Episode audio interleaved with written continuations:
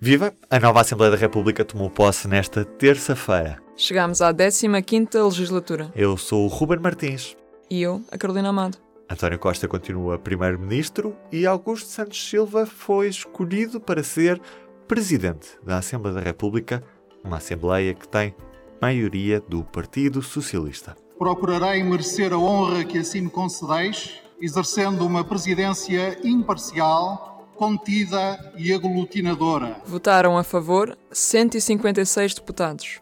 Larga maioria para o rosto da diplomacia portuguesa no anterior governo. No primeiro discurso como segunda figura do Estado, ouvimos Augusto Santos Silva. O patriotismo só medra no combate ao nacionalismo. O único discurso sem lugar aqui há de ser o discurso do ódio. Nesta quarta-feira, atenções viradas para o discurso do Presidente da República sobre o novo ciclo político. É o dia da tomada de posse do novo governo.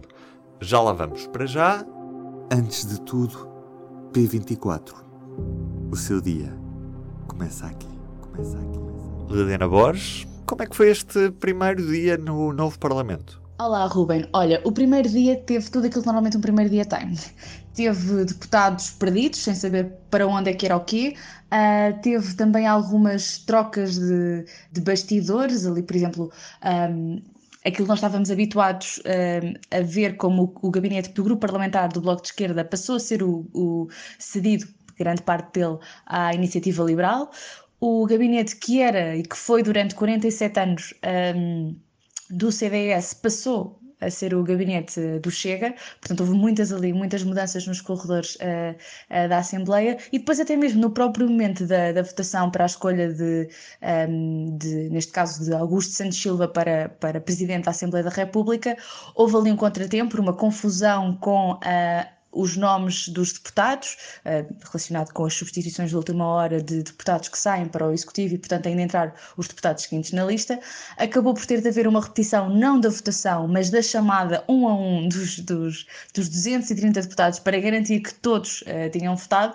E acho que isto já dá para, para perceber como é que, mesmo com cinco semanas de atraso e com um, com um Parlamento em suspenso, por mais ensaiado e preparado que seja uh, o momento uma cerimónia, a verdade é que há sempre estes contratempos que ilustram muito bem que os primeiros dias são sempre isto, são sempre esta, esta confusão por, por muito oleada que a máquina esteja aparentemente. Depois, em relação ao discurso de Augusto Santos Silva, Augusto Santos Silva uh, quis destacar aquele que é um, um, um, traço que o caracteriza, ele até usou uma expressão bastante poética e disse que ele próprio era uh, o primeiro sopro uh, de um vento. E o que é que ele quis dizer com isto? Augusto Silva é o primeiro uh, presidente da Assembleia da República que chega a este cargo, tendo sido eleito por um círculo da imigração, neste caso pelo círculo fora da, da Europa. Uh, e, portanto, ele, ele aproveita isto para se dirigir às comunidades portuguesas fora, uh, que residem fora do, do, do, nosso país.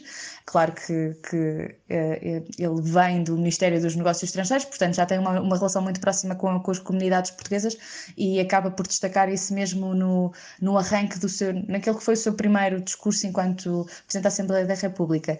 Depois, ele teve o, o seu discurso foi aplaudido em dois momentos em específico. Num primeiro momento, Augusto Silva foi aplaudido por todas as bancadas parlamentares, com exceção da bancada parlamentar do Chega. Uh, num segundo momento, o aplauso foi também transversal uh, praticamente todos os deputados no hemiciclo, ainda que com menos entusiasmo do que o primeiro. E o que é que o primeiro dizia? Um, Augusto Santos Silva centrou o seu discurso uh, na defesa do patriotismo contra o nacionalismo. Uh, portanto, ele basicamente uh, pegou muito na, naquele, naquele que é o seu traço de, de chefe da diplomacia portuguesa, não é? E acaba por dirigir o seu discurso uh, para o amor de, de, todos pelas respectivas pátrias, mas que só, que só numa pluralidade dessas várias pátrias é que esse amor pode florescer verdadeiramente a pátria de cada um.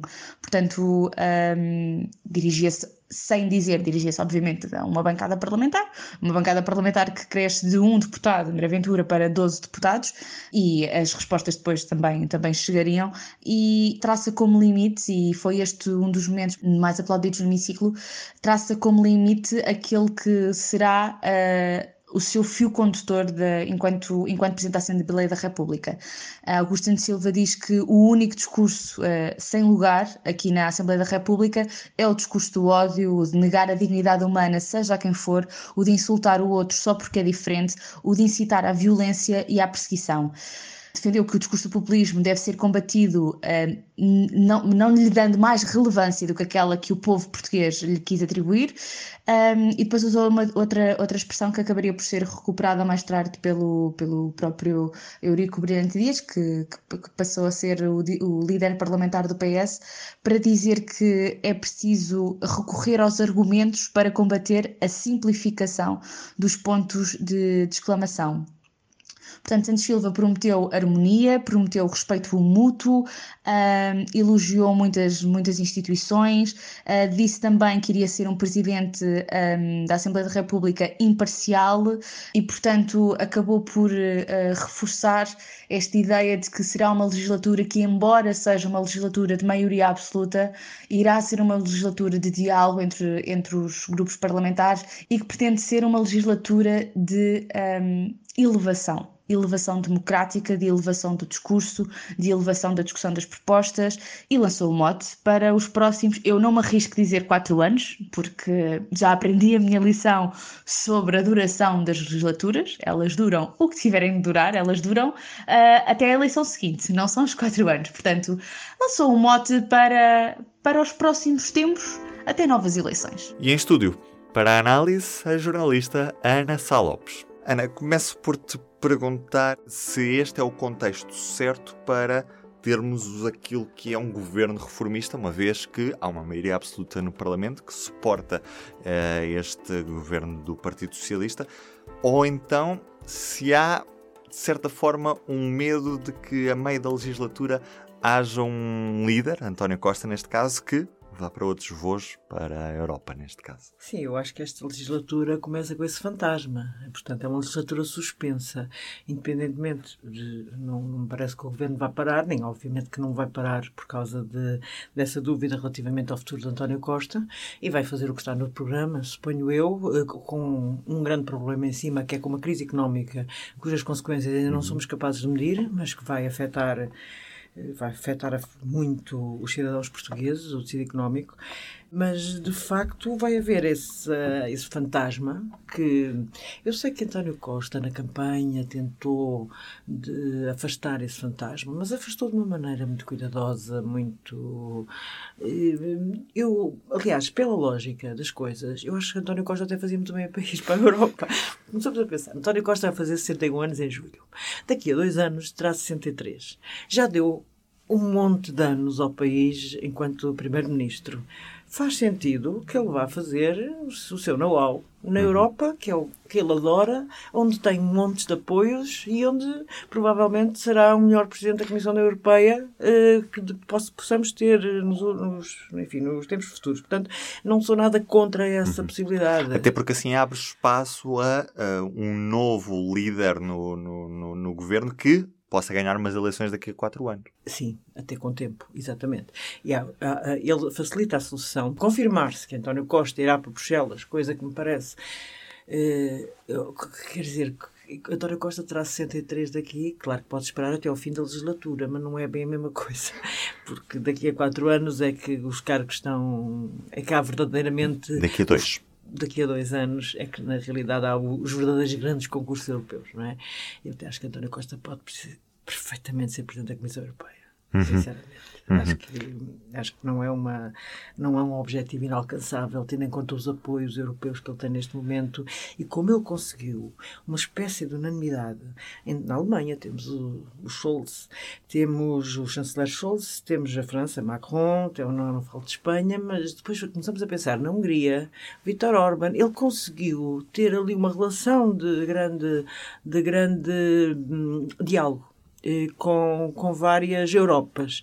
Uhum. Portanto, ele terá todas as possibilidades. Ele pode dizer que não quer e que está obrigado a cumprir a legislatura até ao fim.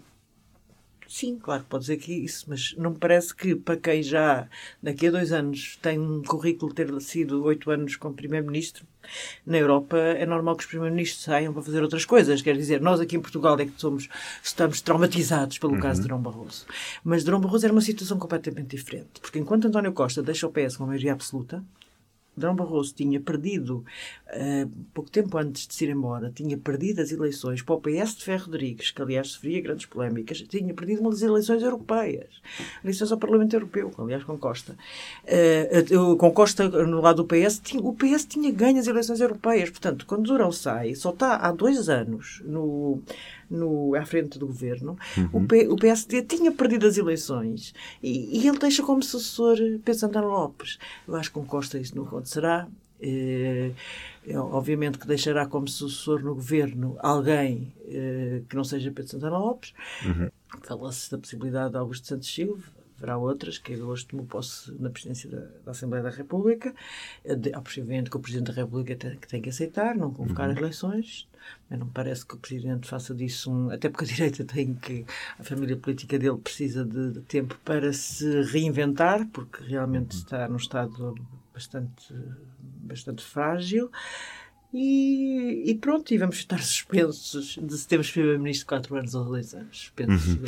Nesta terça-feira arrancou esta nova legislatura com uma nova composição na Assembleia da República, com uma maioria absoluta também. O que é que podemos esperar desta legislatura? Temos temas que vieram da legislatura passada e que passam para esta, nomeadamente o, o, a questão da, da, eutanásia. É expectável que haja mais assuntos que o PS vá aproveitar para, neste enquadramento, despachar, entre aspas, e, e conseguir a aprovação de assuntos que estão em banho-maria há muitos anos, também, nomeadamente, a, a regionalização, por exemplo. Se a regionalização é complicado, vai ter que passar por um referendo, não é? Portanto, uhum. isso vai ter que haver um acordo para, para haver um referendo. Mas penso que sim, penso que irá por aí. A notícia que eu acho, apesar de tudo, não é que seja uma novidade incrível, mas eh, parece-me, do ponto de vista da democracia, excelente, é o PS já pôr na sua caderno de encargos imediatos o, retomar com os debates com o Primeiro-Ministro com uhum. uma frequência mais do que era agora, daquela coisa surreal do Dr. Riri e do Dr. António Costa que decidiram acabar eh, com os debates quinzenais, porque o Primeiro-Ministro tinha que trabalhar, era a justificação do Dr. Rui à época, e que me parece que foi uma coisa muito frágil e que agora, em, em maioria absoluta, mais necessário se torna. Lembro-me perfeitamente da maioria absoluta de Cavaco Silva e Cavaco praticamente não ia ao Parlamento. E isso foi uma coisa que foi uma das coisas más daquela maioria. E a maioria de Sócrates teve outras coisas más, ia mais ao Parlamento, mas eu acho que penso que António Costa, que aliás começou logo a falar da maioria de diálogo ainda na, na campanha eleitoral, se vai esforçar ao máximo. Vai ser muito curioso assistir ao, ao discurso da tomada de posse uhum. para afastar esse fantasma. Depois a questão, assim, a eutanásia, o Bloco de Esquerda já anunciou que vai reapresentar o projeto. Eh, eu penso que vai ter maioria para passar penso que apesar de tudo há uma maioria, a maioria absoluta do PS. Dentro do PS penso que a defesa da eutanásia é maioritária, como uhum. se tem visto noutras situações. Uh, portanto, muito provavelmente será talvez uma das primeiras leis. Estando de novo a, a, direita em reconfiguração, com futuras lideranças, quer no CDS, que não tem representação parlamentar, quer no PSD, que oposição é que podemos esperar a este governo? É a oposição exclusiva, quase, de Marcelo e depois também do Chega e da, da Iniciativa Liberal? Ou há outra oposição à espreita? Pois, isto vai ser muito complicado nos próximos tempos, eh, porque Marcelo vai ter que assumir o seu papel que o próprio António Costa eh, lhe destinou, de vigilante da maioria absoluta. Suponho que o fará já no discurso da tomada de posse do governo, que é um discurso para o qual o próprio Marcelo tem chamado muita atenção, uhum. de que vai ser um discurso importante, onde ele vai provavelmente marcar eh, as balizas eh, da sua visão de maioria absoluta enquanto Presidente da República. E depois temos o grande problema que é que oposição é que vamos ter. Temos a esquerda fragilizada pelas urnas, a esquerda à esquerda do PS, portanto sim, sim, o Bloco de Esquerda e o PCP muito fragilizados pelos resultados eleitorais, eh, muito fragilizados por tudo o que se passou à volta da guerra da Ucrânia e com a dificuldade aí, eh, no caso do PCP foi quase uma, um apoio a Vladimir Putin, uhum. porque com a recusa de dizer a palavra invasão. No caso do Bloco, não, não, a posição não é exatamente a mesma, mas também há uma condenação eh, nomeadamente do, da, da, das fronteiras da NATO, que muita parte da opinião pública não entende uh, aquela, aquela, aquela condenação. Portanto, isto não, não, não vem, como dizia Fernando Rosas, que entrevistámos na semana passada, não, os tempos não estão fáceis para a esquerda, à esquerda do PS. Não estão de todo. Depois, hum, é evidente que há a rua, e agora passamos a ter a rua, outra vez, ou seja, as medidas da Covid, e haverá oposição de rua, com certeza, mas oposição, hum, a oposição de rua pode vir a ser mais eficaz, na maioria absoluta, do que a oposição institucional dos partidos à esquerda do PS. A oposição de direita temos agora que olhar com muita atenção para o Chega, que passou de um deputado que, aliás, fazia muitas vezes as agendas mediáticas, mas era só um para um grupo parlamentar importante. E ainda vamos ver, ainda não, ainda não sabemos como é este partido de uhum. extrema-direita eh, com uma, um número considerável de deputados. Eh, nós sabemos que em várias autarquias, nos Açores, houve imensa gente que se desvinculou do partido não sabemos se vai acontecer isso ou não neste grupo parlamentar. Portanto, ainda estamos a. Agora é a verdadeira. Até aqui, o, o Chega era um partido unipessoal. Parecia ser um partido unipessoal. Agora vai deixar de ser. Mas mesmo assim, segundo eu li, não sei confesso que provavelmente no público, espero eu, uh, eles têm, há ali uma espécie de um, os deputados do Chega não têm ordem para falar sem autorização do líder que é uma coisa vê-se claramente uh, o medo a André Ventura é rei senhor. homens. Tem, ele deve ter terror que eles abram a boca. Mas vai ser de qualquer forma uma experiência uh, em que temos que ter muita atenção. Depois temos a Iniciativa Liberal que é um partido que captou imensa juventude. Imensa juventude desiludida com eu penso que não foi. É, é, é, engraçado que, obviamente, que a iniciativa liberal é um partido à direita, mas eles dizem, tanto que fizeram agora esta guerra com os lugares do Parlamento de que não estão nem à esquerda nem à direita.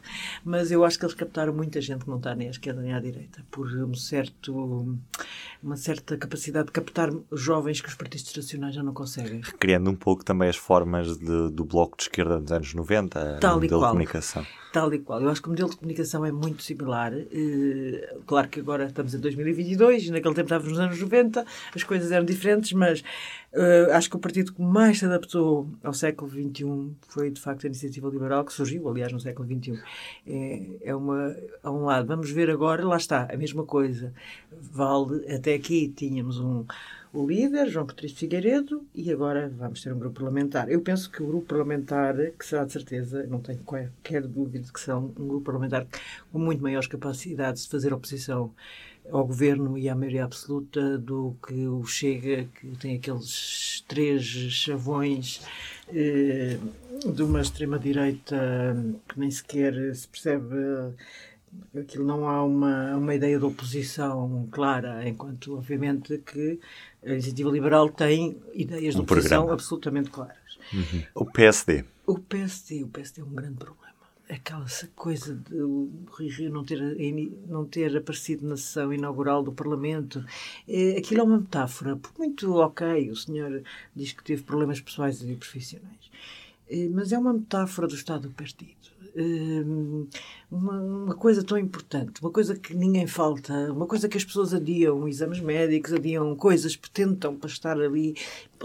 Realmente já está, para usar uma, uma expressão que é muito portuguesa, nas tintas para isto. Está-se completamente nas tintas. Eh, eh, e depois, está a continuar e a prolongar esta agonia do partido, ao adiar para o novo líder só a tomar posse em julho, o que depois mete-se o verão, como eh, em Portugal, metem-se duas coisas que interrompem habitualmente o regular funcionamento das instituições, que é o mete-se o verão e o mete-se o Natal. Natal São dois métodos terríveis. E o, e Rui Rio, ao adiar, vai ele escolher agora o líder parlamentar, Paulo Mota Pinto, um excelente que então, nem é uma escolha grande, de grande contestação, embora, obviamente, os homens de Montenegro, uhum. que é o único candidato assumido até agora, embora o Presidente da Câmara de Aveiro já tenha dito que se provavelmente vai se candidatar. Agora, o que isto me parece é que não, eu não estou a ver Montenegro a conseguir resgatar o PSD para a primeira linha, que é uma linha de vitoriosa e de ganhar eleições e de fazer. Não, não estou a dizer que tenha sido um. Eu fui líder parlamentar no tempo de Passos Coelho, já fui candidato a líder. Mas eu gostava imenso que, de ter um líder da oposição que fosse combativo. Os tempos de maioria absoluta exigem-no. Eh, mas não estou a ver Montenegro a ser esse líder. Posso estar muito enganada, obviamente. E é, lá está. O, o, os líderes da oposição também são como os governos e como os melões. É só depois de abertos é que se recebe o conteúdo. Do P24 é tudo por hoje. Eu sou o Ruben Martins e comigo esteve a Carolina Amado. Até amanhã. O público fica no ouvido.